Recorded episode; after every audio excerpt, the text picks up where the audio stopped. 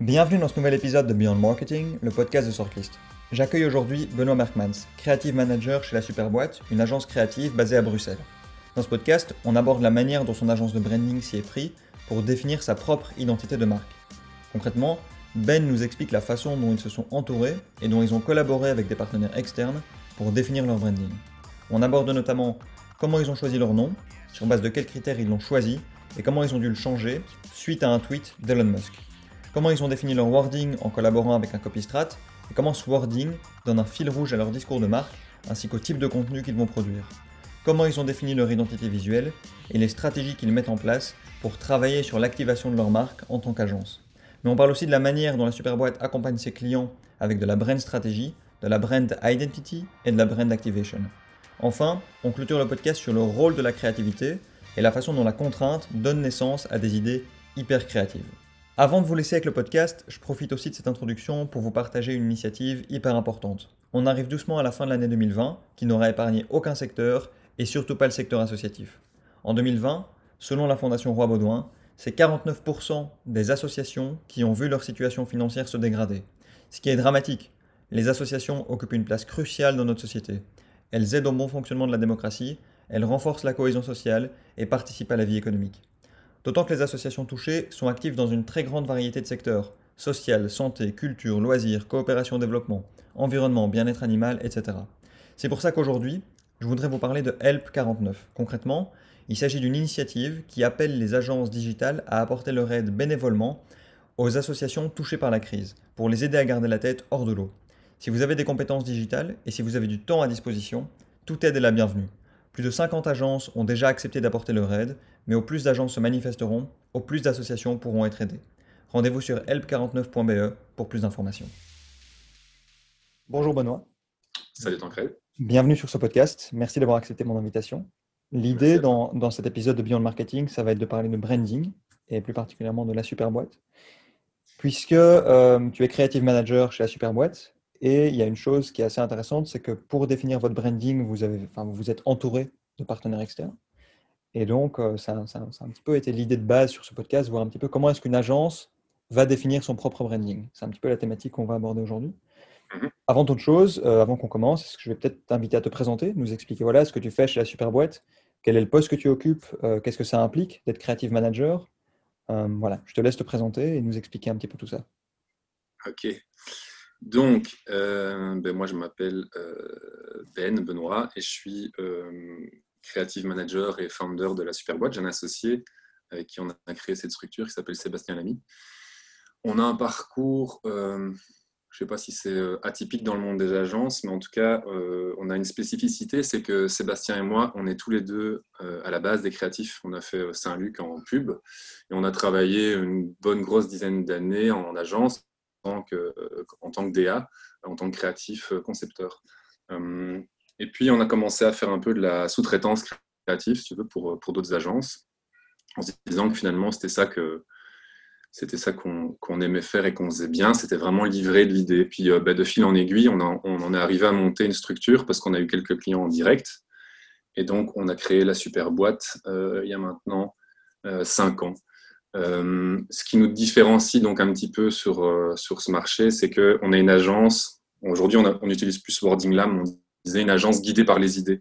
Pourquoi on disait ça? C'est parce que le management, en fait, c'est de créatifs. Et à l'instar de d'autres agences où en fait le management, c'est souvent des commerciaux, euh, ben, nous, on a un contact super direct avec les clients parce qu'en fait, on, est, on, a, on, a, les mains dans le charbon. Je veux dire, on prend un brief, mais on peut directement faire, faire de la créa en live. On est vraiment du coup guidé euh, par ça dans la structure de l'agence et c'est ce qu'on essaie de mettre en avant dans notre spécificité. Euh, et j'essaie de, de, de, plutôt de me remettre sur ta question, de dire qui je suis. Donc, je suis creative manager. Euh, et ça veut dire quoi en fait, creative manager? Voilà, c'est ça. C'est que à la fois, je suis manager d'une équipe et d'une agence, responsable et un des deux fondateurs. à la fois, je suis aussi directeur créatif sans vouloir être pompeux, mais voilà, plutôt donneur de direction créative aux équipes de graphistes, de créatifs, de copies, euh, de designers qui, travaillent avec nous euh, au day-to-day. Ok, hyper intéressant. Il y a plein de choses sur lesquelles j'ai envie de rebondir. La première, c'est que vous avez créé votre agence parce que vous aviez vu qu'il y avait une petite demande pour ce que vous faisiez. Donc, c'était de la sous-traitance de base. Vous avez vu que vous aimiez faire ça. Et du coup, ça vous a poussé à lancer votre, votre propre structure. Et aussi, tu as mentionné un autre truc intéressant, c'est que tu as mentionné le, wording, une agence guidée par des créatifs, si je ne me trompe pas. Euh, hyper intéressant. Est-ce que tu peux nous en dire un petit peu plus sur ce wording et sur la façon dont, en fait, dans la façon dont votre structure a évolué? Parce que j'imagine que ce n'était pas la super boîte dès le début. Vous n'avez pas commencé directement en étant appelé comme ça, il me semble. Non, non. En fait, on a, on a commencé, si tu veux, la première structure, qui est une structure qui existe toujours aujourd'hui. C'est euh, une structure qui s'appelle Pierre-Paul Jacques. Euh, ça, c'est en fait une structure de pure sous-traitance créative. Donc là, on agissait vraiment en sous-marin pour des gros groupes, sur des renforts de pitch, des, gros, des grosses agences bruxelloises qui à un moment se disent OK, on a besoin vraiment de renforts là-dessus, les équipes sont prises, machin. Et on venait donner, on, allait en agence un jour, une semaine, on a parcouru la Belgique, aussi bien en agence FR que NL, pour faire vraiment du, boost créatif de là, en fait, on en arrivé il y a quelques années à se retrouver euh, en direct en fait sur une compète. Euh, c'était notre premier gros client qui a été Batibo, euh, qu'on a signé, c'était en 2014. De là, on s'est dit, OK, cette structure ne peut plus être une structure de sous-traitance créative parce qu'on agit en tant qu'agence propre. Et donc là, on s'est dit, bon, bah, OK, on va passer un peu à la, au step du dessus et on va, on va se positionner comme une agence, mais du coup, on va devoir aussi un peu se structurer parce que finalement, on était, CB moi, euh, deux créatifs euh, un peu, euh, on tirait à tout va pour livrer de l'idée dans, dans, cette énergie-là. Mais c'est ce qui a en fait fondé vraiment, et c'est ce qui est encore aujourd'hui le fondement de base de la superboîte et ce qui fonctionne, c'est qu'on a cette énergie de recherche, de création. Alors, de création, pas de création pour de la création, mais de création dans l'efficacité pour trouver l'idée juste, pertinente par rapport à la demande du client. Euh, sur base de, ça, on en arrivait à fonder une structure d'agence qui, pour la petite histoire, s'appelait, avant la Superboîte, s'appelait Oh My God. Pourquoi on s'appelle plus Oh My God aujourd'hui? C'est parce qu'on a une anecdote euh, euh, super marrante, j'en sais rien, mais en tout cas un, chouette souvenir, en tout cas pour nous, c'est qu'on avait réalisé à l'époque un visuel pour la Quincaillerie, qui est un restaurant à, Bruxelles, au Châtelain. On a fait un super visu euh, pour eux avec, euh, avec des potes à nous, photographes. Et en fait, euh, Elon Musk s'est retrouvé dans, ce resto à Bruxelles pour un meeting et a fait un une photo de, de, la couverture de ce menu, où c'est notre visuel, en mettant sur son Twitter Best Menu Art Ever. En fait, nous, on n'avait pas spoté directement l'info. Il y a des potes à nous qui nous ont relayé le truc en disant Putain, les gars, vous êtes dans le fil d'Elon Musk avec vos visus. H. Donc, on a, commenté euh, Salut Elon, bien sûr, c'est une réalisation de My God. Et il s'avérait qu'une semaine après, on avait un courrier euh, d'avocat dans nos boîtes aux lettres euh, à l'époque à nos bureaux à Saint-Gilles en disant que en fait il y a une autre structure qui s'appelait Oh My God, qui était une petite structure de créa plutôt graphic design élu en Flandre et qui existait avant nous. Et donc là, on en arrivait à une problématique de naming, quelque chose qu'on travaille beaucoup aujourd'hui. Et donc au final, ça nous a servi de leçon euh, c'est qu'il euh, faut faire beaucoup de recherches avant de se positionner avec un nom, bien vérifier qu'on est les seuls dans le secteur et, euh, pouvoir avoir toutes ces informations-là avant de démarrer le truc. Il se fait du coup qu'on a dû skipper le nom en une semaine et que c'est le jour où ma fille est née, je pense, à l'hôpital en 2015. occupé à faire un brainstorm parce qu'on se disait, enfin, même brainstorm tout seul d'ailleurs, en me disant il faut absolument qu'on trouve un nom qui ait le même impact que ce qu'avaient euh, Pierre-Paul Jacques et Oh My God. Et quels étaient leurs impacts principaux C'était avant tout, et c'est toujours par ça qu'on est guidé, c'est de la sympathie et un apport très euh, direct et humain. Et en fait, la superboîte répond parfaitement euh, à cette idée-là, de, rapport très direct. On n'est pas dans un, truc pompeux. Enfin, on pourrait l'être dans un truc pompeux parce qu'effectivement, ça pourrait, ça pourrait être pris dans ce sens-là, genre la super boîte, style la meilleure boîte, mais c'est dans un espèce de clin d'œil positif sympathique, un truc qui tombe dans l'oreille et qui nous positionne aussi tout de suite sur un marché francophone. On a eu parfois, euh, de la part de certains de nos clients gros comptes comme BNP Paribas Fortis, euh, de dire ouais, vous êtes quand même axé très fort FR, il y a un petit manque sur l'NL. Le management et, la structure, nous, est francophone. Je pense qu'on avait une place à prendre dans, ce, ce jeu-là sur Bruxelles. il y a beaucoup d'agences très qualitatives néerlandophones il y a de moins en moins d'agences euh, francophones, je ne dis pas qualitatives, mais il reste quelques gros groupes, mais je veux dire, c'est un peu en espèce de déperdition. Euh, nous, on a voulu se positionner là-dessus, on l'assume complètement. Ce n'est pas pour autant qu'on ne fait pas de travail en NL. On travaille pour le Salon de l'Auto, on travaille pour BNP Paribas, on a des gros comptes avec qui on travaille, avec forcément des gens avec qui on travaille en, copy, en copywriting NL ou en strat NL. Il n'y a aucun souci, on fait des réunions en NL, en anglais, en ce qu'on veut. Donc ça, euh, c'est par rapport à l'histoire, en tout cas de l'évolution du nom entre mmh Pierre-Paul Jacques, structure d'activation créative. oh my god, premier step du positionnement de l'agence, qui devient la super boîte et qui aujourd'hui, je pense, a vraiment réussi à définir son identité, son territoire de com euh, assez précis. Ouais, ok, je comprends. Donc en fait, la création d'une structure, allez, d'une véritable structure avec Oh My God, elle est partie du fait que vous aviez besoin de ne plus vraiment être en sous-marin, ouais. de vraiment avoir vos clients directement, enfin directement face à face, quoi, et de pas être entre guillemets des sous-traitants, si je peux dire. Euh, et ce qui est aussi intéressant dans ce que tu dis, c'est que que ce soit Oh My God, Pierre-Paul Jacques ou la Superboîte, c'est tout le temps la même chose qui a défini ce nom, qui a, qui a, qui a défini voilà, comment, comment, ce nom a été créé. Euh, Est-ce que tu mets un nom là-dessus, sur ce qui va venir définir le, définir le naming de ta marque? Comment ça s'appelle ce truc-là? Qu'est-ce qu'il qu faut chercher pour clairement définir un nom qui va être pertinent par rapport à ce que tu veux incarner, si je peux dire? Euh, Je ne sais pas s'il y, y, a une recette euh, spécifique dans, dans, notre cas précis.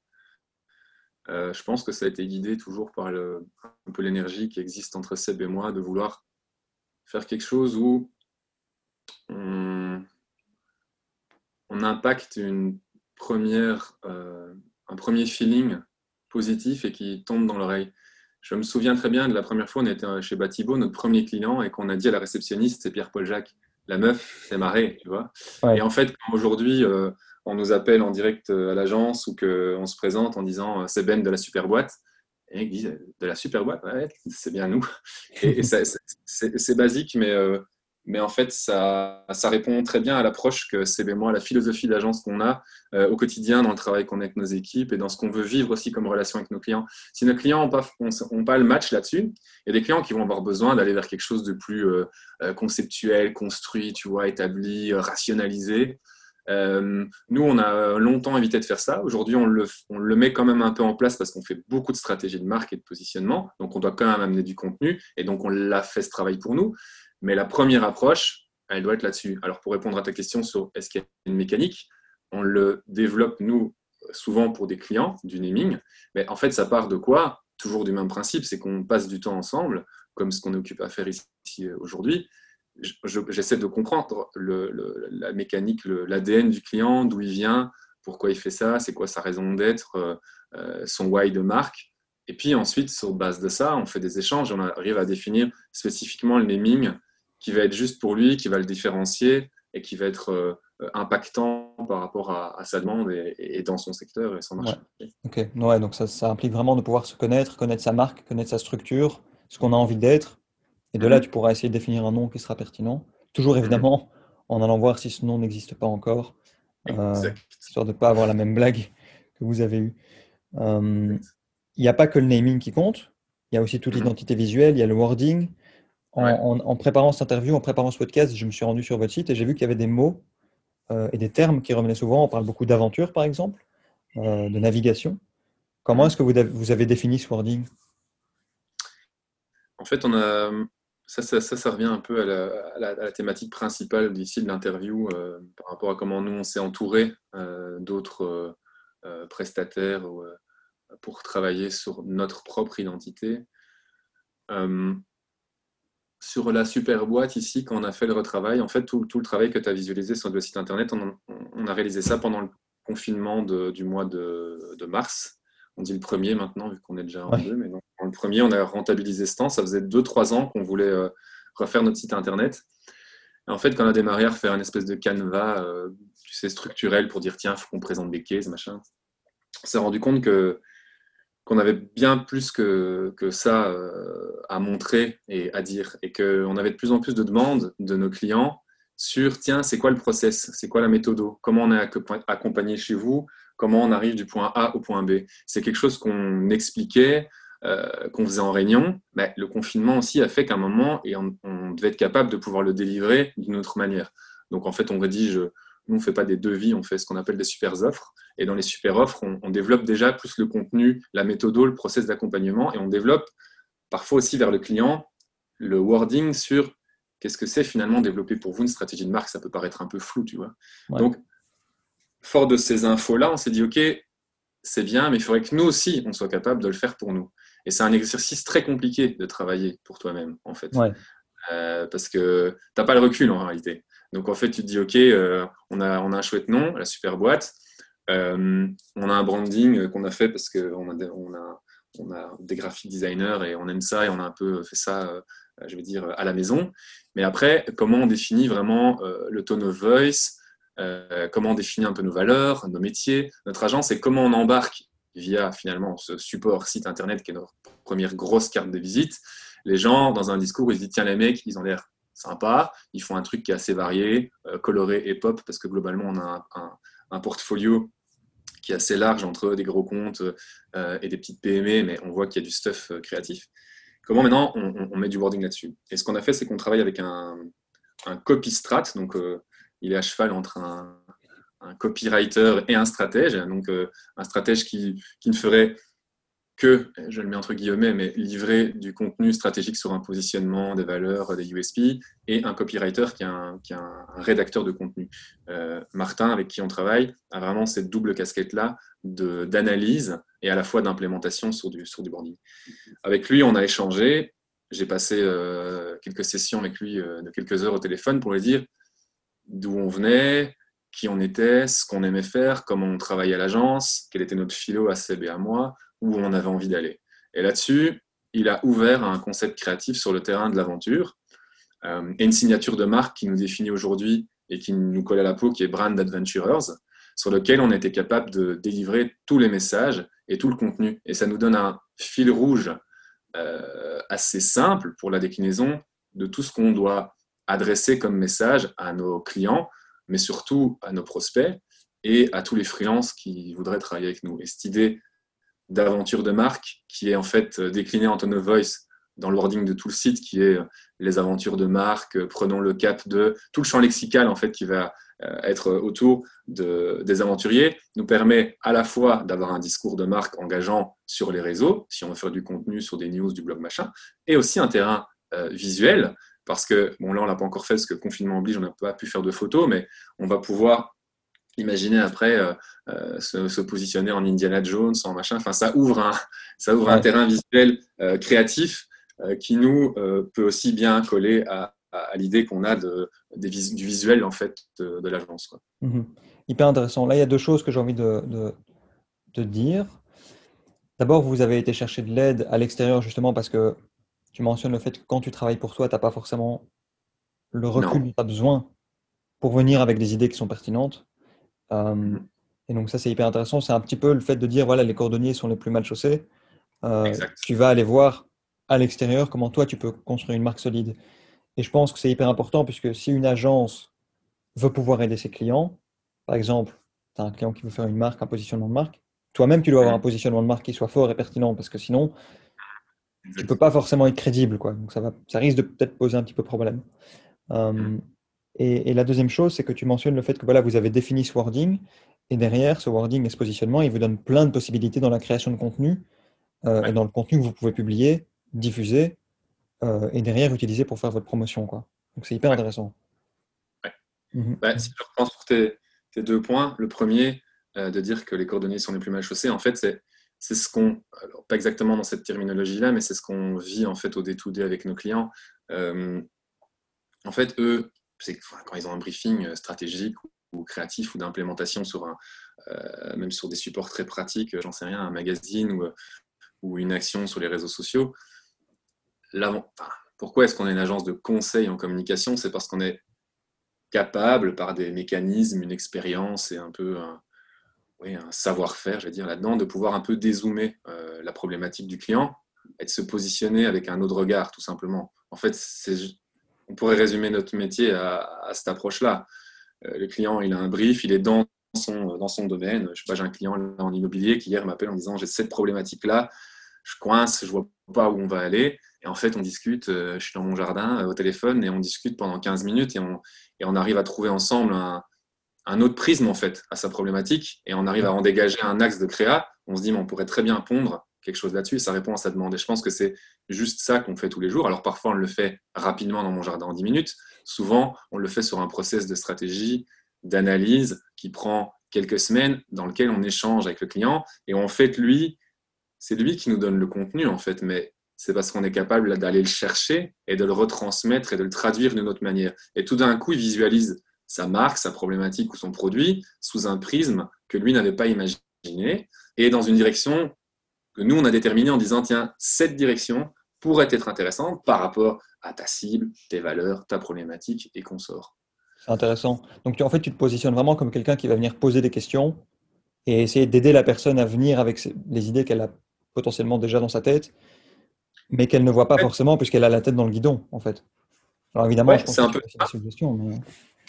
C'est un peu ça. Après, en ouvrant à des solutions, mhm. euh, quand on est sur, par exemple, euh, une problématique euh, stratégique, ici pour reprendre l'exemple de l'immobilier sur un, sur un domaine de l'écologie, du sustainable, en venant avec des solutions concrètes, hein, dans une première réunion avec trois propositions d'axes de communication, bah, tout de suite, en fait, il y en a une qui va peut-être être complètement qui va complètement être hors du scope pour le client en disant non, on ne peut pas du tout aller là-dessus, et une qui va l'ouvrir à une direction qu'il trouve intéressante, et, nous, on va pouvoir reconstruire ensemble euh, sur cette direction-là. Après, ce dont on parle ici, c'est toujours la première phase du travail. Nous, on définit un peu euh, trois piliers dans notre process euh, et dans ce qu'on délivre au D2D aux clients. C'est la brand strategy, ce dont on parle, puis c'est la brand identity, c'est tout le développement visuel, et ensuite, c'est la brand activation. Et là, c'est tout ce qui va être plutôt sur les contenus publicitaires, que ce soit visuels jusqu'aux réseaux sociaux, films, radio, télé, et j'en passe. Mais donc, c'est un peu ces espèces de trois euh, piliers sur lesquels on travaille. Et le premier dont on parle ici, celui d'analyse et de stratégie, c'est vraiment dans cet échange, effectivement,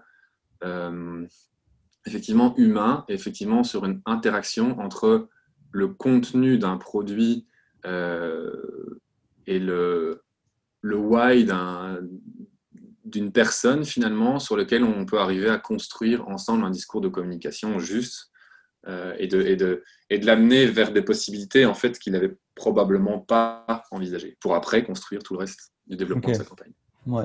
est-ce que ça peut arriver que tu fasses une proposition que le client n'avait peut-être pas considérée et qu'il n'ose pas essayer ou qu'il n'ose pas creuser un petit peu plus parce que c'est quelque chose qui peut sembler un petit peu euh, euh, extravagant? Alors, je ne sais pas si c'est le bon mot, mais est-ce que ça t'est déjà arrivé justement d'avoir cette problématique-là? Ouais, ouais. Bah, en fait, souvent dans la conception qu'on fait, on essaye de, on essaie de proposer des pistes euh, et des directions qui sont un peu des, qui sont un peu des écarts en fait. Tu vois, il y a toujours le client, il a toujours une demande très précise en disant tiens, nous euh, communique comme ça, c'est comme ça qu'on fait. Et il faut aller dans ce, dans ce fil-là. On répond toujours à cette demande-là. Euh, parce qu'il faut répondre à la demande du client et on essaie de le faire de la manière la plus euh, juste possible. Et parfois, c'est la manière juste. Hein. On n'est pas là pour challenger. Euh, c'est pas notre objectif au day de dire non, on sait mieux que les clients. Hein. Ça, c'est vraiment, ça, c'est vraiment aussi, c'est un truc qui fait partie de la philo de l'agence. On n'est pas du tout. moi, je ne me considère pas comme un expert de quoi que ce soit. Hein. Je veux dire, on travaille, on raconte des histoires en fait, tout simplement. Et, si l'histoire du, du, client, elle est déjà juste, mais qu'on veut juste, on va mettre quelques chapitres en plus, tu vois ou mettre une belle conclusion, c'est ça qu'on peut faire. Mais si son histoire elle est déjà juste, je vais pas lui dire euh, tu es à côté de la plaque, Coco, euh, on va faire autre chose, tu vois. Donc parfois effectivement, on peut proposer des, grands écarts et se dire tiens, euh, ça c'est un peu la réponse que vous attendiez, mais nous on pense que ça, manque peut-être un peu de souffle. Et en fait, on vous propose d'aller dans cette direction-là, et voilà. Et c'est de là qu'on en arrive à ce brand d'adventure. C'est quand on arrive à le mettre sur ce nouveau chemin et à créer un truc ensemble qui est chouette. Ouais, là c'est hyper intéressant. Justement, tu fais le lien avec le, nom, enfin le, wording aventure, etc. Euh, hyper intéressant. Donc, on a parlé de la brand stratégie, euh, mm-hmm. comment vous avez défini le nom de la marque, comment vous avez défini le wording, etc. Comment mm-hmm. ça s'est traduit au niveau de votre identité d'un point de vue visuel? Mm-hmm. euh, Au niveau de votre brand activation, ça se passe comment du coup maintenant? Alors, en tant qu'agence, travailler sur l'activation de notre marque, c'est quelque chose qu'on a aussi complètement délaissé pendant longtemps. Euh, de un, parce qu'on n'a souvent pas le temps. On, on, ne l'a d'ailleurs toujours pas vraiment. Euh, et on s'est du coup équipé d'un autre prestataire externe, euh, une, agence, une agence web qui est spécialisée sur content, qui s'appelle Push. et avec qui en fait on a, on a développé quelques sites et donc on a quelques clients en commun, on s'entend bien, on, on, travaille ensemble et on a eu avec eux une, une analyse. C'est eux qui ont mis en, ligne en fait notre site. Donc nous, on, s'est occupé de tout ce qui était euh, design et contenu. Eux, en tant que techniciens, je veux dire, ils ont fait le dev du site. Et puis, on a eu une, une, approche un peu SEO, de dire, tiens, finalement, eux, ils ont fait une étude de dire, tiens, la super boîte, que cherchent les mecs aujourd'hui Un client quand il arrive sur Google, en fait. Alors, évidemment, là, je parle à la shortlist, donc tu es bien placé pour savoir comment ça fonctionne. Alors d'abord, ils tombent sur vous hein, quand ils cherchent agence de communication, euh, agence de stratégie, agence de branding, que sais-je. Mais euh, au-delà de vous, qui êtes, qui êtes un, de nos plus gros euh, leads, enfin un générateur de leads et de contenu SEO, on a aussi voulu travailler avec eux sur OK, que cherchent les gens et comment on se positionne, comment on se positionne là-dedans et comment on peut générer des leads autrement que euh, juste d'être présent sur tel ou tel type de plateforme. On a mis quelques outils euh, en place et avec eux, on est occupé à travailler vraiment sur une stratégie de contenu.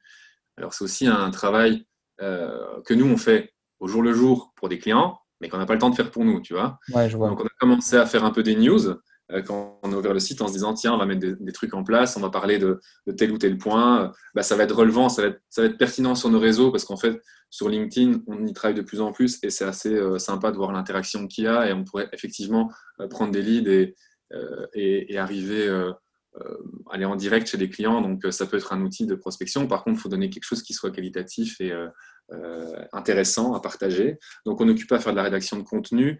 Euh, sur notre site pour en fait après faire du partage sur les différents réseaux sociaux. Ça, c'est l'activation euh, digitale euh, qu'on fait aujourd'hui. À l'époque, on a fait de l'activation terrain. On s'est rendu dans différentes. tu vois, tu avais des, des expos, foires, un peu de communication, tout ça. On a fait aussi à l'époque. C'était assez porteur parce que finalement, ça répond à notre premier point à CB à moi, c'est le contact humain, la rencontre avec les gens. Donc ça, ça fonctionne. Après, l'activation principale qu'on peut avoir nous en tant qu'agence de communication, c'est le bouche-oreille. Donc là, il n'y a, pas mieux euh, que ça. Euh, c'est que quand tu fais un chouette taf pour un client qui est content, mais il en parle à d'autres amis à lui qui sont également peut-être euh, dans le marketing ou des marques et que sais-je. Donc ça, c'est un peu les, les, trois, les trois steps principaux pour notre activation. Le premier, pour moi, étant quand même euh, notre naming. On y revient euh, toujours de base, mais c'est le truc le plus important mhm. et qui est différenciant, qui est différenciant par rapport à, tout le secteur des agences francophones bruxelloises ou brabançonnes. Ouais. Ouais, c'est hyper intéressant parce que tu mentionnes plusieurs canaux en fait. Et donc vous ne dépendez pas d'une seule chose pour générer du business. Euh. Il y a plusieurs sources. C'est hyper intéressant. Et justement, tu mentionnes le fait que vous avez un nom particulier qui ressort du lot. C'était aussi ça ma question, enfin une question que je voulais poser, c'est que le fait d'avoir une marque forte aujourd'hui, c'est vraiment un élément différenciant. Mhm. Euh, et vous, c'est quelque chose que vous vivez au quotidien en fait. Le fait d'avoir ce nom-là. Alors, j'imagine que tout ne se base pas sur le nom uniquement, qu'il y a d'autres éléments qui rentrent en jeu. C'est le premier, en tout cas, c'est le, point de contact et c'est le meilleur point de contact qu'on puisse avoir. Quand, quand quelqu'un appelle sur le fixe de l'agence euh, et qu'on décroche en disant la super boîte bonjour, enfin, ça, ça met tout de suite le ton, tu vois. Je me présente pas en disant, moi, euh, William et Walcott, enfin, tu vois, brand strategist, euh, tu vois. on n'est pas dans un truc par enfant de base, tu vois. On est dans, déjà dans une, dans une première démarche de sympathie sur ça. Euh, et sur les autres supports, c'est ça que tu posais comme question? Oui, c'est ça. Est-ce que, est -ce que, est -ce que votre, votre élément différenciant se base uniquement sur votre nom? Non, mais j'y reviens, reviens encore, mais en fait, l'élément différenciant, il se base en un sur le nom, en deux, et c'est autant équivalent que le nom, c'est sur l'approche euh, humaine et le contact. Ça veut dire c'est 100% du taf. Moi, je fais jamais un devis ou je réponds à, pas un appel d'offres si j'ai pas vu le client ou que j'ai pas partagé une conversation avec lui. Et ensuite, c'est sur le contenu que lui, il aura probablement déjà vu sur notre site internet et nos réseaux. Et puis, la troisième step, alors dans cette période-ci, c'est compliqué, mais on va toujours voir nos clients. Et en fait, on se rend compte que quand on voit les clients, Bon, déjà, nous, on sait s'il va y avoir un match, et le client c'est 50% du taf, c'est un rapport humain. Euh, c'était plus facile quand on se voyait de visu que quand on se voyait sur euh, Zoom, euh, Skype ou, autre chose, mais ça, ceci dit, ça fonctionne toujours. Et l'autre approche qu'on a, dans l'activation, je pense, ça pourrait rentrer dans, ta demande, l'activation qu'on a, c'est que quand on est sur des briefings, que ce soit des pitchs, que ce soit des clients existants ou que ce soit de la prospection, on ne remet jamais un prix sans avoir une euh, approche de stratégie ou de communication qu'on envisage. Euh, sauf si c'est un client, je veux dire, qu'on a depuis 5 euh, ans et qui dit tiens, il faut que tu me réalises tel truc. Voilà, on sait que ça marche, on n'a plus besoin de, le séduire. Mais dans les phases de séduction de clientèle, et c'est ce qui nous différencie aussi, de, je pense, de la concurrence, après je ne connais pas exactement comment toutes les autres agences fonctionnent en, prospection, si j'ai passé une heure avec toi, tu es un client, il y a eu un match, on s'est entendu, j'ai compris ta demande. Plutôt que de t'envoyer un devis en disant tiens, Tancred, j'ai bien, bien compris, euh, ça fera euh, X euros, c'est de dire non, ce que j'ai bien compris, c'est quoi? C'est ça. Ce que je pense aujourd'hui, ce que j'ai décelé dans notre conversation, c'est que tes atouts, c'est ça. L'inside de ta marque, c'est ça. Tes objectifs, c'est ça. Et c'est ça que moi, je vois en tant qu'agence comme challenge. Ça, j'arrive à le positionner dans une page. Et là, dans juste cette approche-là, je donne une direction créative sur laquelle le client peut, de un, euh, enfin, principalement adhérer. Donc, s'il adhère, j'ai marqué des points. Et puis, s'imaginer aussi le, type de délivrable que je vais lui fournir. Parce que je pense que aussi, euh, pour beaucoup de clients aujourd'hui, ça reste un peu flou. Euh, quand on a des clients qui viennent chez nous en disant il nous faut euh, une strate de naming, il faut qu'on développe nos valeurs, machin, et qu'on vient avec un document parfois long et complexe, ils n'arrivent pas vraiment à visualiser ce vers quoi on va aller. Donc on essaye d'être dans, notre approche d'offre et dans nos premiers rapports avec le client, le plus euh, pragmatique possible sur ce qu'on va délivrer. On parle souvent, nous, de stratégie créative ou d'efficience créative, parce que on ne fait pas de la stratégie pour de la stratégie, comme je te le disais tout à l'heure, je ne vais pas livrer 100 slides dans un PowerPoint. Euh, le client va avoir besoin de ces 100 slides, mais à la fin de ces 100 slides, OK, fine, mais c'est quoi le délivrable de ça? Je le fais quoi? Au day-to-day, comment j'utilise cet outil-là? Comment ça s'articule dans ma communication? Comment je fais passer ces messages à mes équipes? Et comment j'arrive, grâce à ça, à guider l'ensemble de la com de mon produit sur X euh, mois, années euh, avec ce process-là? Ouais, c'est ça, il faut que ce soit actionnable en fait. Tu dois savoir clairement comment est-ce que tu vas le mettre en place au day-to-day et avoir tes objectifs et avoir tes, tes résultats. Quoi. Et donc, sur l'idée de l'activation de notre marque, c'est un des supports aussi, c'est de assez rapidement, quand on perçoit la demande du client, venir avec déjà une amorce. Ça nous prend quelques heures, mais c'est ce qui nous différencie. C'est qu'il y a déjà une, petite idée de ce qu'on peut faire ensemble et qui permet que euh, le client se dise, OK, ce chemin-là, je le vois bien et je m'imagine bien y aller avec eux plutôt que de te remettre euh, un pricing, que en fait, euh, euh, si tu es passé via Sortlist ou, via Via, en fait, tu vas avoir quatre agences qui vont te répondre et OK, bah, Pierre, il est à 4000, Michel, il est à 6000 et Robert, il est à 10 000. Et qu'est-ce qu'ils font? Je sais pas. Et la super boîte, elle se situe au milieu de ça, ou, mais par contre, elle a, déjà une proposition qui est en lien avec l'échange qu'on a eu et la stratégie et son positionnement. Ouais, ouais c'est clair qu'il n'y a pas que le prix hein, que tu dois prendre en considération quand tu sélectionnes un partenaire. Enfin, la liste des questions que tu dois te poser, elle est énorme. Est-ce qu'il y a un fit culturel humain? Est-ce que l'agence, est-ce qu'elle a une expérience dans, dans, le secteur d'activité au sein duquel tu travailles? Enfin bref, je suis complètement d'accord avec mhm. toi qu'il y a beaucoup, beaucoup plus de critères qui doivent être pris en considération. Et, je trouve que votre approche est tout à fait pertinente dans le sens où, OK, on fait un call, on voit si ça match, tu fais un résumé, un sum-up de, ce que vous vous êtes dit, tu fais une proposition, puis tu vois si vous avez envie de continuer ou pas euh, ensemble. Donc ça, c'est euh, hyper intéressant. Tu as évoqué tes clients, on peut peut-être en parler un petit peu plus. Euh, vous, aujourd'hui, vos clients chez la Superboîte, est-ce que tu vois des patterns dans les demandes qu'ils vous font en termes de branding, en termes de construction de marque Ou est-ce que chaque client vient vraiment avec des besoins différents et chaque client, tu vas devoir leur faire une proposition totalement différente? Euh, Tous les clients sont forcément très différents de par mhm. le secteur d'activité dans lequel ils, ils, agissent, mais ça, c'est un plaisir pour nous, je pense, parce qu'en fait, euh, je me souviens d'une banque privée avec qui on travaille, où un des directeurs marketing, qui n'est plus là, donc je peux en parler, quand j'ai fait la présentation, ouais, ok, mais je vois pas de, je vois pas de, de case euh, spécifique et similaire dans votre, euh, dans votre portfolio, et donc je pense pas que vous puissiez travailler pour une banque privée. Ok, fine. Cette banque privée en question, on travaille pour elle depuis 5 ans et ça se passe très bien j'ai pas de souci à faire une stratégie de marque pour un diamantaire ou pour un mec qui vend des pantoufles. En fait, la problématique, elle est toujours la même. On travaille dans le pharma, euh, on travaille pour de l'industrie, on travaille pour de l'immobilier, on travaille pour du food, euh, pour des salons. Euh, du coup, il n'y a pas de problématique, enfin chez nous, il n'y a pas de problématique par rapport au type de clients ou le secteur dans lequel ils évoluent. Et pour répondre à ta demande sur de quelle manière eux ils arrivent, est-ce qu'il y a une espèce de pattern global? Oui et non.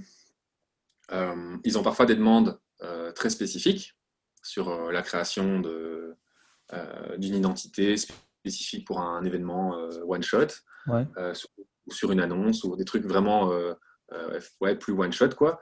Mais globalement, nous, aujourd'hui, on essaye en tout cas de prendre la direction de partenariats clients qui, ont, qui sont plus long terme et sur lesquels on peut avoir un, plus, un apport plus intéressant euh, et justement stratégique dans la vision de la marque et l'accompagnement.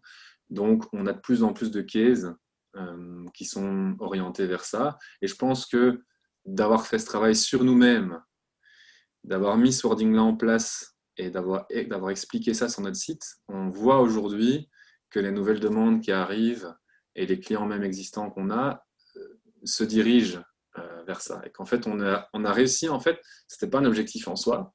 Et je pense qu'on a réussi à recadrer notre métier vers l'évolution que l'agence a prise, de se dire, OK, si à X années, en fait, moi, on était créatifs, on faisait du délivrable sur base d'un briefing, on, pondait des idées, c'est bien. Euh, mais en fait, on a, pris on, a, on a mis en amont de ça l'approche stratégique et la réflexion avant de pondre cette idée et de l'accompagner jusqu'au final. Donc, les clients arrivent avec des demandes précises que généralement, on arrive à remettre dans un process global. Ok. En fait. Ok, ok, je vois. Ouais, le processus est beaucoup plus complet qu'auparavant, en fait. Ouais. Ok. ok, Une chose qui est intéressante ici, c'est que tu mentionnes le fait que vous avez des clients qui sont actifs dans plein de secteurs différents. Je pense mhm. que c'est une richesse parce que tu vas pouvoir t'inspirer de tous ces secteurs différents, prendre des idées, je ne sais pas moi par exemple dans le secteur de l'automobile et aller l'appliquer dans un autre secteur par exemple. je pense que c'est vraiment une richesse de ne pas s'enfermer dans un seul secteur et de tout le temps faire la même chose. Je pense que c'est un avantage. Mhm. Et, euh, et, la deuxième chose que j'avais envie de, de, mentionner, et j'ai oublié, j'ai un, un, trou de mémoire, c'est pas très grave. Euh, mais bref, pour rebondir ça, j'avais une autre question que je voulais te poser. C'était pour toi, est-ce qu'il y a beaucoup de différences quand tu dois construire une marque B2B ou une marque B2C Ou est-ce que globalement, les challenges sont les mêmes, euh, les procédures sont les mêmes et globalement, il y a des patterns entre les deux? Ou est-ce qu'il y a des grosses différences entre les deux dynamiques? Pour moi, c'est pour moi c'est la même chose. Euh, c'est juste l'approche du c'est juste l'approche du client qui va changer, mhm. la personne à qui on doit parler euh, au final et les canaux qu'on va utiliser. Mais euh, pour nous, d'un point de vue stratégique, créatif et livraison de support, il n'y a strictement, euh, il y a strictement aucune différence, euh, je pense. C'est vraiment dans les, dans, dans, les supports et dans la manière dont on va traiter son, son, son, discours de marque. Mais il n'y a pas de différence fondamentale dans la façon dont on travaille, nous, euh, sur ces deux grands, euh, euh, ces deux grands différenciations de secteurs, je vais dire. Ok, ok, ok. Donc ça revient, enfin oui, ok, pas beaucoup de différence. Je voulais avoir ton avis parce que on voit, je vois de plus en plus de monde expliquer le fait que justement il n'y a pas de différence entre les deux. Alors mhm. que je pense qu'avant on, faisait plus facilement la différence entre les deux secteurs et que les approches pouvaient peut-être être différentes. En fait, je crois qu'il y a des trucs où aussi on, je m'aperçois que souvent ce qu'on a en B2B, en fait on le fait glisser nous volontairement ou involontairement, j'en sais rien, sur du B2C. C'est-à-dire que il, y a des, il y a des gros comptes euh, qu'on a signés en B2B à l'époque parce qu'on arrivait avec une approche qui était B2C, tu vois. En disant, OK, les gars, euh, restez pas forcément là dans votre coin. Euh, vous avez un message spécifique à délivrer à votre secteur, mais on peut peut-être on peut peut-être mettre un pied dans la mare et voir un peu plus large, quoi, tu vois. Et il y a des comptes, en fait, qu'on a, il y a des comptes qu'on a séduits qu'on a séduit comme ça. Je pense à un, gros compte immobilier. La demande était sur un film euh, il y a cinq ans, sur un film corpo, euh, vraiment euh, engagé sur ce qu'ils font, machin, les chiffres. Et on en est venu avec un film super inspirationnel, publicitaire. Et en fait, ça nous a permis, on est toujours avec eux aujourd'hui, et c'est pour ça qu'on l'est toujours. Et ça revient de nouveau au, début de la conversation. Seb et moi, on est des créatifs. On, est là pour, on est là pour sortir des idées qui sont engageantes et qui vont faire en sorte que la cible du client bah, elle va juste vouloir partager, intégrer et participer à, ce discours-là. Ouais, c'est clair. C'est clair que le fait d'être créatif est un véritable avantage. Et je pense que mhm. c'est un truc qui est de plus en plus important. Vous, mhm. chez la Superboîte, comment est-ce que vous bossez ça? Est-ce que tu as des choses que tu mets en place pour travailler ta créativité ou c'est quelque chose qui devient naturellement? Non, il n'y a pas. On met, on met pas, il n'y a pas de processus euh, qui est euh, mis en place. C'est de moi, on a le background qu'on a, on essaie de traiter chaque demande. Euh, mon, associé Seb, il dit toujours ça, on arrêtera le jour où on, on, se marrera plus. Quoi. en fait, si c'est chiant, si on ne prend pas du plaisir, bah, c'est qu'on ne va pas faire du bon taf, tu vois. Mhm. Et, et par contre, c'est pas parce que le client peut le paraître rébarbatif ou complexe qu'on ne se marre pas. Ça, Et d'ailleurs, c'est parfois même l'inverse. C'est-à-dire qu'en fait, tu, peux, tu, tu, feras certainement, enfin, on fera certainement de la meilleure créa et un truc plus pertinent sur un mec qui vend euh, des boulons euh, que pour Red Bull. Tu vois ce que je veux dire? Ouais, je vois, je vois. Les, challenges créatifs sont d'autant plus excitants et le client est, d'autant plus euh, époustouflé de voir en fait comment on arrive à trouver une solution créative sur une problématique qui aujourd'hui lui paraît super pratique, euh, complexe et enfermé dans un truc B2B euh, où il n'y a que son secteur et que c'est compliqué, tu vois. Ouais. non, on ne met pas de process. Par contre, d'un point de vue process créatif, si on peut. Voilà, ce qu'on fait, c'est qu'on travaille, mais ça, je pense que c'est un peu la manière de toutes les agences. Enfin, j'en sais rien. On a un plateau de 100 mètres carrés où Seb et moi, on est avec les équipes. Ils sont là à côté de nous. On est tous euh, l'un à côté de l'autre. Et en fait, les gars, euh, participent au day-to-day, à tout ce qu'on raconte. Les brains, euh, on les fait euh, à midi, on mange tous ensemble et on parle de ce qu'il y a dans le pipe. On a un immense tableau avec ce qui se passe cette semaine, ce qui se passe la, semaine prochaine et ce qu'on devrait peut-être penser pour un client. Et en mhm. fait, c'est constant, tu vois. Et on essaye de mettre les gars, et je pense que c'est ça, ça aussi qui fait que tous les gars qui sont passés par chez nous ont voulu y rester ou demandent pour y revenir. C'est parce qu'il y a une énergie créative euh, qui est présente dans, dans, la boîte qui fait que chacun peut venir avec, euh, avec son approche et que c'est un espèce de brainstorm continu et qu'on se marre bien et que c'est humain, tu vois. Et ça, ce, ce qu'on a réussi à générer dans la super boîte, c'est ce qui fait sa force aujourd'hui en interne, mais aussi en externe. Parce que ça, les clients, ils le perçoivent clairement. Tu vois, ils perçoivent complètement cet état d'esprit et cette, cette dynamique euh, positive et qui va de l'avant et qui est là pour trouver des solutions et pour, euh, pour aussi se marier avec le client, tu vois. Peu importe son, euh, son sujet, on peut faire un rapport annuel et ça peut être marrant, tu vois. Mhm. Il n'y a, pas de job qui doit être plus chiant qu'un autre, quoi. Ouais, c'est clair. C'est clair, hyper intéressant. Mais je pense que la contrainte peut te mener à la créativité, justement. Tu mentionnais par exemple le truc des boulons. Ouais. Tu peux tout à fait aller imaginer des trucs vraiment hyper, hyper dérisoires et, et, venir avec des idées hyper drôles, quoi. Clairement, la contrainte amène la créativité. Ça, je te, tu mets un point là-dessus, c'est sûr. L'un des, très un, des très bons exemples, je ne sais pas si tu connais Mano Mano. Euh, c'est un site e-commerce sur lequel tu peux acheter des, outils. Euh, tu as besoin d'acheter un marteau ou, de la peinture, tu peux aller sur Mano Mano. C'est un peu le Amazon de tous, les, de tous les outils et de tous les trucs un petit peu manuels. Et ils ont fait une campagne marketing vidéo avec l'agence Marcel. Et, euh, et, dans leur campagne vidéo, en fait, c'est euh, par exemple un mec qui est en train de tondre la pelouse et tu as une voix hyper épique avec une musique un petit peu rock'n'roll derrière. Mais c'est trop drôle, tu vois, c'est hyper dérisoire, mais tu pourrais te dire, OK, comment est-ce qu'on va faire pour marketer une, une tondeuse? Et eux sont venus avec cet angle hyper, euh, hyper second degré, et ça marche, quoi. Trop drôle. Même chose, back market, ils viennent aussi avec un, un, un ton un petit peu comme ça, second degré, donc c'est hyper intéressant. Et c'est là toujours le twist que nous, on doit faire, c'est que comme on est à la fois maintenant positionné sur de la stratégie de marque et de l'accompagnement sur la création de positionnement, de valeur, de mission, où là, ça reste c'est quand même quelque chose d'un peu plus intellectualisé, tu vois. C'est vraiment de la recherche de précision de wording. On vient de terminer ici une charte pour un client, on a bossé pendant trois mois sur son positionnement. C'est un gros truc international. Et donc, c'est très important d'avoir les mots justes et de passer du temps à vraiment fine-tuner ça jusqu'au bout. Par contre, maintenant, demain matin, je lui présente la première approche de communication. C'est un, immense écart, tu vois.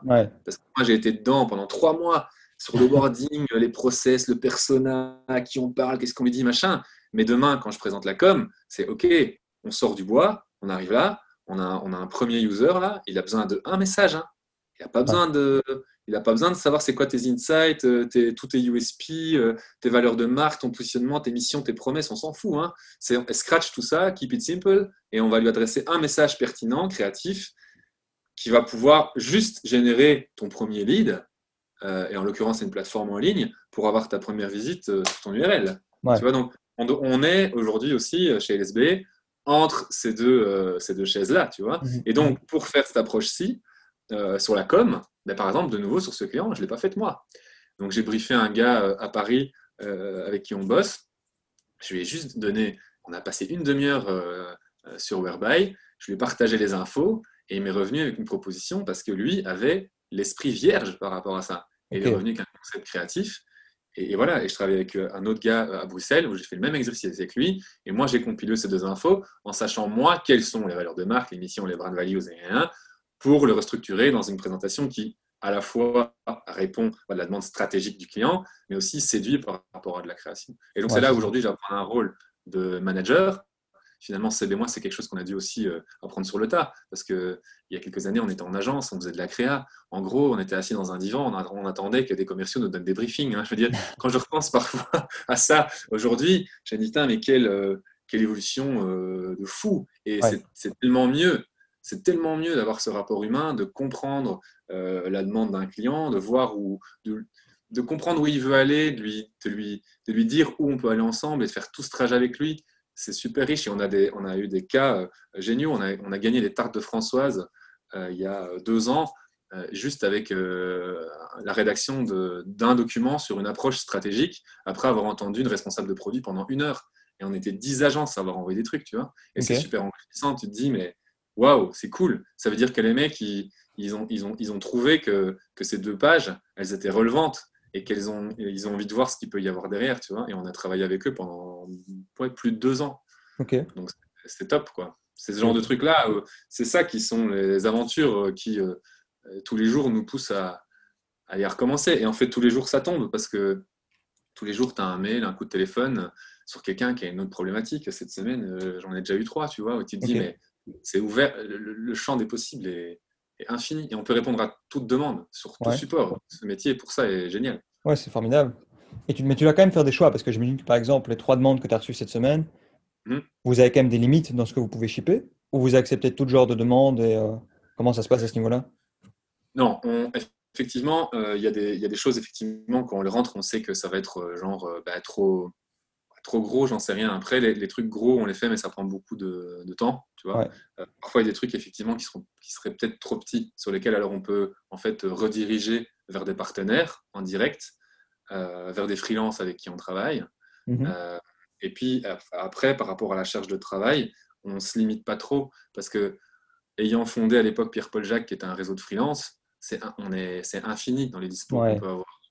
Donc en fait, nous, on se positionne toujours seulement en tant que chef de projet euh, creative manager, mais après, je dire, les délivrables, euh, ils peuvent être euh, faits par, par plein de gens dans notre réseau. Généralement, on arrive à absorber complètement la charge de travail mhm.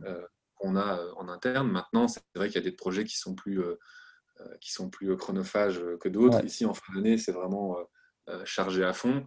Mais voilà, on essaie de se répartir. Mais tu as raison de soulever ce point-là parce que parfois, c'est un truc qui me, moi, en tant que manager, en voyant les plannings et, ouais et tout, et, tout ce qui peut rentrer, tout ce sur quoi on va être. Euh, là, j'ai fait une liste devant moi euh, ce matin en me disant, OK, ça, c'est ce qui est dans, dans, le pipe pour la suite. Si tout rentre en une fois, euh, ça, va être, ça va être tendu. On va s'organiser, mais ça va être tendu, tu vois. Ouais, ça. Donc, oui, on essaye de faire un tri. C'est pas vraiment faire un tri, mais. c'est plus choisir ses batailles, peut-être. Exactement. Exactement. C'est ça. Mhm. C'est-à-dire, tiens, et aussi sur quel sur quel projet on va mettre personnellement euh, toute l'énergie ou, sur quel autre on sait qu'en fait on peut euh, travailler avec, euh, quelqu'un de l'agence ou, un externe avec qui on a l'habitude de travailler. Tu vois, par exemple, les projets web ou les projets de stratégie, on, travaille avec des partenaires. Tu vois. Mmh ouais, je vois, je vois. Il me reste deux questions. Tu as mentionné les tartes françoises, le fait que vous avez, vous avez, gagné euh, les tartes françoises, mais tu avais aussi mentionné la banque privée. C'est aussi cette question-là que j'avais oublié tout à l'heure, c'est comment est-ce qu'au final vous avez fini par travailler avec eux? Parce que le mec t'avait dit, voilà, vous ne pourrez jamais bosser avec une banque privée, mais au final tu m'as dit que vous les aviez, vous aviez travaillé avec cette banque pendant 5 ans. Du coup, comment est-ce que tu es passé de... Comment est-ce que tu es passé du... Le mec t'a dit, euh, ça n'ira pas, à 5 euh, ans de collaboration? Et... Ah bah, avec, avec le avec l'exercice dont je te parlais tout à l'heure, dire que je suis revenu vers lui avec une proposition. Donc en fait, après cette réunion, euh, j'ai fait ce fameux euh, document en disant, voilà, suite à la réunion euh, et, à l'échange qu'on a partagé, voilà ce que j'ai compris, voilà ce que mhm. j'ai compris de vos objectifs et comment nous, on pense challenger ça. Et je suis venu avec une proposition de solution qui lui a semblé pertinente, qui n'était pas développée, qui était juste un début, un accroche, et où le mec s'est dit, effectivement, je pense peut-être un truc à faire. Et voilà, de là, on a mis, on a mis le pied dedans et on y est toujours. Et donc c'est ça qui et c'est ça la force à nouveau de la super boîte d'être l'idée par des créatifs. C'est que c'est complémentaire. Parce qu'en fait, c'est ce qu'on fait. C'est des mois, c'est de, de, la convient.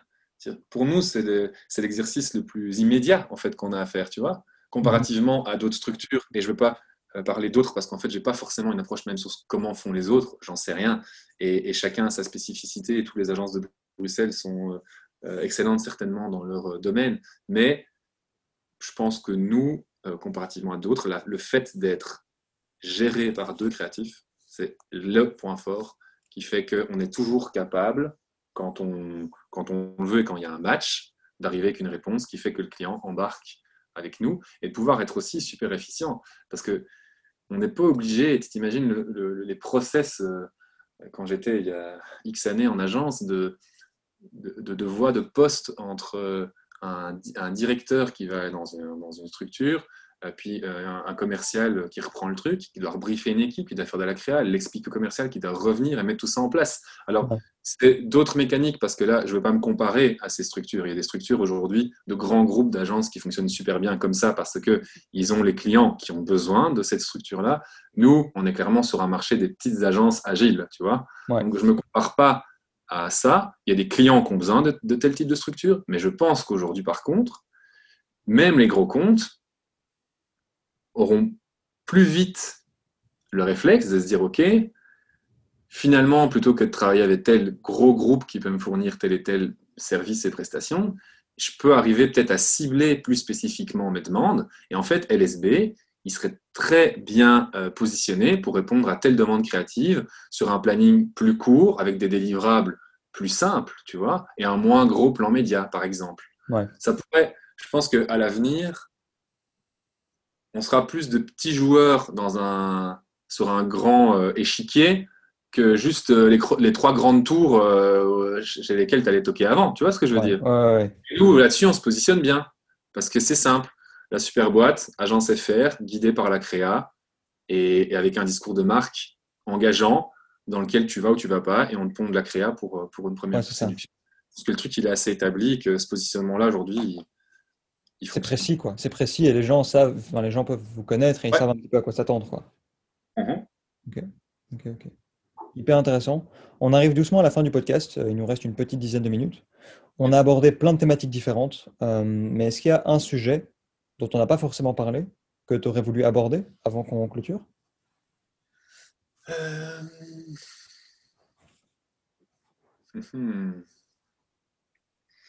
euh, Comme ça, j'ai l'impression qu'on a déjà parlé tellement de trucs. Euh, ouais. J'ai pas de, j'ai pas de sujet spécifiquement. Si, je pensais à un truc tantôt. J'étais courir et je lisais dans un des, des échanges qu'on avait eu par mail avant sur un peu les différents sujet. Euh, le, un peu les, les, axes de communication peut-être que prennent un peu les clients euh, aujourd'hui et sur lesquels ils veulent tous euh, aller se mettre. on a souvent la demande de content réseaux sociaux. Enfin, tu vois, on est aujourd'hui tout le monde est positionné là-dessus, tout le monde va avoir un discours engageant, tout le monde veut récolter X likes, vues, partage, que sais-je. J'ai l'impression, moi, alors je suis pas, je suis probablement pas de la, je suis peut-être déjà un peu de la vieille école, tu vois, je pense, par rapport, à, par rapport à d'autres euh, euh, que j'ai pu rencontrer d'ailleurs dans des, dans des, des déjeuners euh, sortistes que j'ai eu l'occasion de faire, qui étaient hyper enrichissants aussi avec plein d'autres agences. C'était super intéressant, mais en fait, je m'étais rendu compte à ce moment-là qu'on avait peut-être un process qui était euh, peut-être un peu plus, euh, enfin pas un process, mais des délivrables un peu plus euh, old school, parce qu'on n'était on n'est pas trop axé justement sur, toute cette, sur tout cet aspect de réseaux sociaux, d'influenceurs, tout ça. Alors je pense que ça fait carrément le job aujourd'hui, tu vois, et on y est, on, fait aussi le job nous. Je pense que les marques ont un, intérêt à y être et que c'est un canal intéressant. Par contre, j'ai l'impression qu'à terme, je sais pas comment le truc va évoluer. Et j'ai un peu euh, peur que les marques se diluent un peu là-dedans et qu'en fait, on en oublie un truc euh, assez, euh, assez évident, c'est ce, ce, rapport, ce rapport direct et ce rapport humain sur ce que tu fais, pourquoi tu le fais, et c'est quoi ta, mission et ta, vision euh, finale? Euh, à vouloir euh, toujours être sur les réseaux et, et, faire du partage et créer du contenu, j'ai l'impression que là, on commence un peu à tourner en rond sur, sur cette idée-là. ça doit exister, ça doit être bien, bien pensé, conçu et dans un plan long terme, créer de l'échange. mais mais j'ai l'impression que qu'on a tendance à oublier la, la, vraie, euh, la vraie valeur ajoutée de, de sa marque et de, de, privilégier les rapports plus, plus directs avec, euh, avec sa marque, son positionnement et sa cible en fait. Ouais, c'est un petit peu revenir à l'essentiel, tu dirais. Oui, et c'est quelque chose que de nouveau, euh, c'est un, un, point d'ancrage et de la philo de, de la superboîte et de, de, notre, de notre parcours et de ce rapport-là aux, gens, aux marques. Et, et, globalement, ouais, je pense que ça fait partie de, de l'ADN de, de la super boîte. Mhm. Et, et, je crois que c'est important ouais, d'essayer de remettre aussi nos clients, et on, on, le fait, euh, on l'a on fait pour Docs. Euh, on a accompagné Docs Bruxelles, le shopping, quand ils ont fêté leur, c'était leurs deux ans, je pense. Ouais. Avec une action de, une action d'activation. On était euh, en rue, quoi, dans tout Bruxelles. C'est même mon associé qui était avec un, avec un team, euh, avec des hôtesses, des promo boys. On était euh, faire des photos, on a été récolter les avis des gens. Tu vois, on a fait quelque chose de très humain. Et en fait, je pense que c'est bien d'avoir les influenceurs qui travaillent sur le partage et tout, mais là, moi, j'ai l'impression qu'on va arriver à un moment de saturation. Mm-hmm. Mais que par contre, du coup, les rapports humains et directs avec ta marque vont avoir de plus en plus une importance, quoi. Et ça, moi, je j'y crois en fait parce que je pense que je pense que c'est important et que on arrive trop dans un truc euh, j'ai l'impression de se parler comme un vieux comme un déjà un vieux là tu sais mais non mais ça part un peu, un peu, dans tous les sens je suis assez d'accord avec toi il y a un tout petit peu trop de de digitalisation de, de, de, de l'ensemble de tout le process et mmh. c'est bien de pouvoir échanger avec une marque euh, sur des réseaux et de pouvoir partager des choses. Mais euh, je pense qu'à un moment, il faudra peut-être revenir à un peu plus de, d'échanges humains, de valeurs, de, de, toucher. De, tu vois, on avait bossé là-dessus sur Batibo, euh, sur un peu les cinq sens, tu vois. C'était de dire, euh, c'était une des, c'est en fait l'approche sur laquelle on arrivait chez Batibo, c'est de dire, c'est bien, tu peux aller choisir tes briques et tes vitres en ligne, ou tu peux acheter ta baignoire, machin. Euh, c'est bien ça. Mais à un moment, euh, tu vas devoir la visualiser, euh, la toucher, la sentir, la voir, là, tu vois. Et je pense que c'est ça le, truc, quoi. Alors, on, a quelques salons, hein, parce qu'on travaille pour la FEBIAC, Batibo, on a fait d'autres pour, pour le SL. Et ça, c'est vraiment des approches que eux ils ont, tu vois. Mhm. C'est en fait de ramener un public sur quelque chose de très concret. bon, après, ils représentent un secteur, donc c'est différent, c'est pas une marque en particulier, mais je pense que ça, c'est un truc ouais, que, à terme, euh, et dans nous, ce qu'on fait, on essaie toujours de, mettre un, point là-dessus. Le rapport humain, dans un bon mix entre ta communication digitale euh, et un moment, un, touchpoint euh, humain, quoi, un partage réaliste.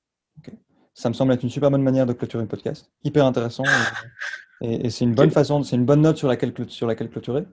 où est-ce qu'on peut renvoyer les gens qui nous ont écoutés? Est-ce qu'ils peuvent te retrouver sur LinkedIn si jamais ils ont envie de rentrer en contact avec toi? Où est-ce qu'on peut te contacter? Ouais.